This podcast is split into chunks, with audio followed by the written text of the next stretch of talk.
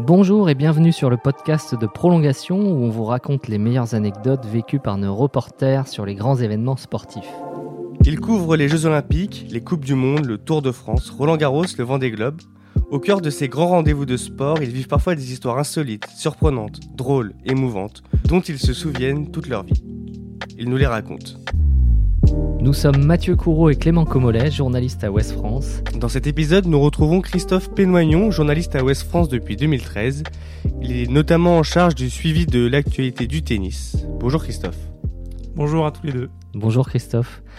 Cette saison, vous avez eu la chance et même on peut dire l'honneur de couvrir deux tournois majeurs du calendrier euh, tennistique mondial, Roland Garros puis Wimbledon.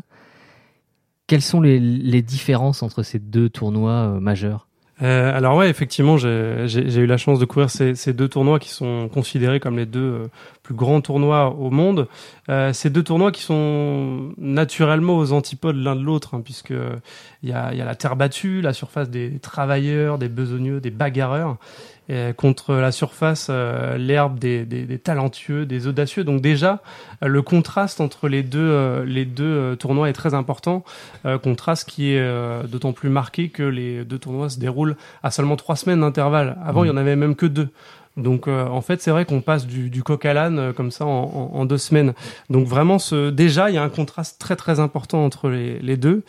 Euh, et, euh, et donc les, des collègues m'avaient prévenu que ça allait être euh, différent. Euh, Wimbledon de, de Roland Garros, euh, parce que moi j'avais déjà eu la chance de faire Roland Garros euh, l'année précédente, et, et on, on m'avait prévenu que, que ce serait différent. C'était des collègues qui avaient déjà fait plusieurs Wimbledon. On vous avait prévenu de ces différences. Est-ce qu'elles se matérialisent sur l'atmosphère, sur les deux cours principaux que sont donc le, le cours Philippe Chatrier à Roland Garros et le Center Court à Wimbledon? Ouais, tout à fait. Euh, Au center court de, sur le center court de Wimbledon, euh, c'est une atmosphère beaucoup plus feutrée. Euh, c'est un public de connaisseurs, vraiment. C'est-à-dire que euh, y aura beaucoup moins de bruit, ça va être beaucoup plus d'applaudissements que de cris. Euh, L'arbitre euh, n'aura pas de mal à faire euh, régner euh, l'ordre.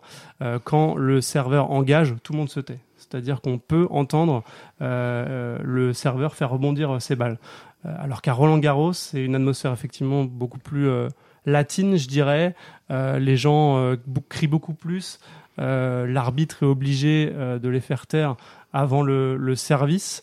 Donc, ouais, c'est les, les, les, princi- les principales différences que j'ai pu observer. À Roland Garros, je pense que c'est, il y a une tradition beaucoup plus. Déjà, le tournoi est beaucoup plus urbain. C'est peut-être une tradition. le tournoi reste un peu plus populaire, peut-être.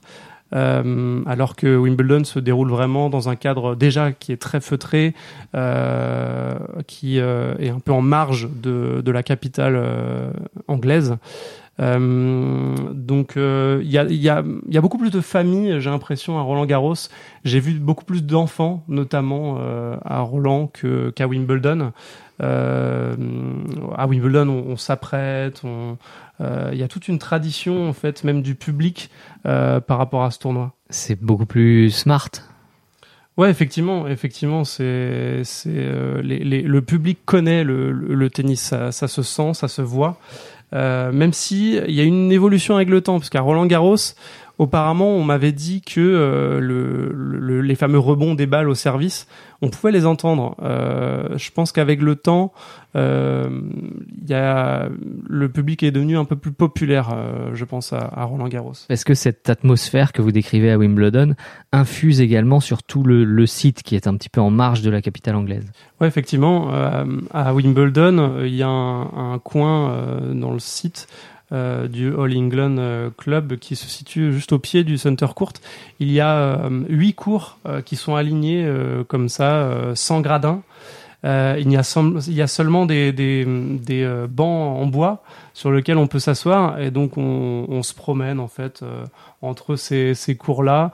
On regarde le jeu à, hauteur de, balle. Euh, on a l'impression de, finalement de. C'est comme si on se baladait dans un cours de tennis euh, tout près de chez soi, sauf que là, c'est les meilleurs joueurs du monde. Et là, c'est la même chose. Le, public est, est, très respectueux, c'est très feutré. Le, le, bruit de la balle sur la raquette est vraiment particulier. alors qu'à Roland Garros, il y a toujours cette ambiance de chaudron un petit peu dans les dans les cours annexes, notamment quand des Français y jouent. Là, même si c'est des, des, euh, des joueurs euh, britanniques, ils vont être soutenus, mais d'une façon vraiment différente. Euh, le, public va beaucoup plus rester à sa place. Ce sera encore une fois beaucoup plus sur des applaudissements plutôt que des que des cris ou, ou même des hola. Moi, j'ai pas vu de hola à, à Wimbledon. Ni de ni de popopo, tout à fait. Ouais. Donc, euh, euh, y a, lors des matchs à Roland Garros, il y avait une fanfare parfois qui venait sur le, le cours central. Euh, on n'a pas tout ça. On n'a pas tout ce folklore à Wimbledon. C'est c'est autre chose. Est-ce qu'il n'y a vraiment aucun endroit à Wimbledon où on retrouve ce côté folklorique populaire que vous décrivez à Roland Garros Si, tout à fait. Il y en a un. Mais pour le trouver, il faut euh, s'éloigner un, tout petit peu du, site. Euh, c'est juste à côté, c'est dans un parc, le Wimbledon Park. Ça s'appelle euh, The Queue. Euh, la queue, euh, en fait, euh, c'est des, des, milliers et des milliers de personnes qui font la queue. The Queue, d'ailleurs, on l'appelle à Wimbledon, pour espérer décrocher un, un billet pour, pour la journée. C'est le seul tournoi du Grand Chelem qui fait encore cela, vendre des, des billets à, à, la journée.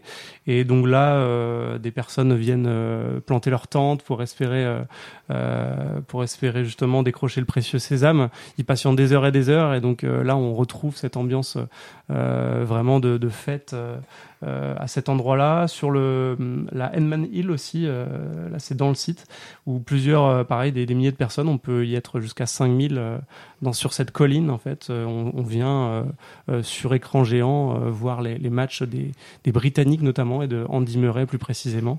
Et, donc là, on a effectivement une ambiance beaucoup plus populaire et plus conviviale. C'est aussi, Christophe, tout un quartier qui, qui vit pour, pour ce tournoi. Ouais, tout à fait. À Wimbledon euh, Village, c'est euh, un petit euh, un petit quartier avec deux trois rues où euh, tous les boutiques vont décorer leur leur devanture, leur vitrine aux couleurs de, Wimbledon avec des des balles de tennis, des raquettes de tennis, ce qu'on ne voit pas du tout à, à Boulogne-Billancourt et autour de la porte la porte d'Auteuil. On essaye de petit à petit hein, de de justement de, de, faire vivre le le quartier au, au rythme de Roland Garros euh, à, Paris. Là, on a investi les serres d'Auteuil justement juste à côté pour le, cours Simone Mathieu et c'est d'ailleurs magnifique. Euh, on a on a euh, on a enlevé le cours numéro un euh, pour faire une place des mousquetaires justement où les gens vont pouvoir se réunir pour regarder les matchs qu'on fait donc justement sur cette fameuse colline à Wimbledon. Donc il y a une vraie volonté de faire de Roland Garros vraiment un événement qui dépasse vraiment le, le strict cadre du, du tournoi de tennis. Donc Wimbledon influence Roland Garros. D'une certaine façon, oui, et je pense que il a, c'est le plus vieux tournoi de tennis au monde, donc euh, il influence euh, absolument tous les tournois euh, dans le monde, je pense. Merci Christophe. Merci Christophe. Merci à vous deux. À la prochaine. Retrouvez cet épisode ainsi que nos autres productions sur le mur des podcasts et aussi sur notre application Ouest France. N'hésitez pas à nous mettre 5 étoiles si vous avez aimé ce programme.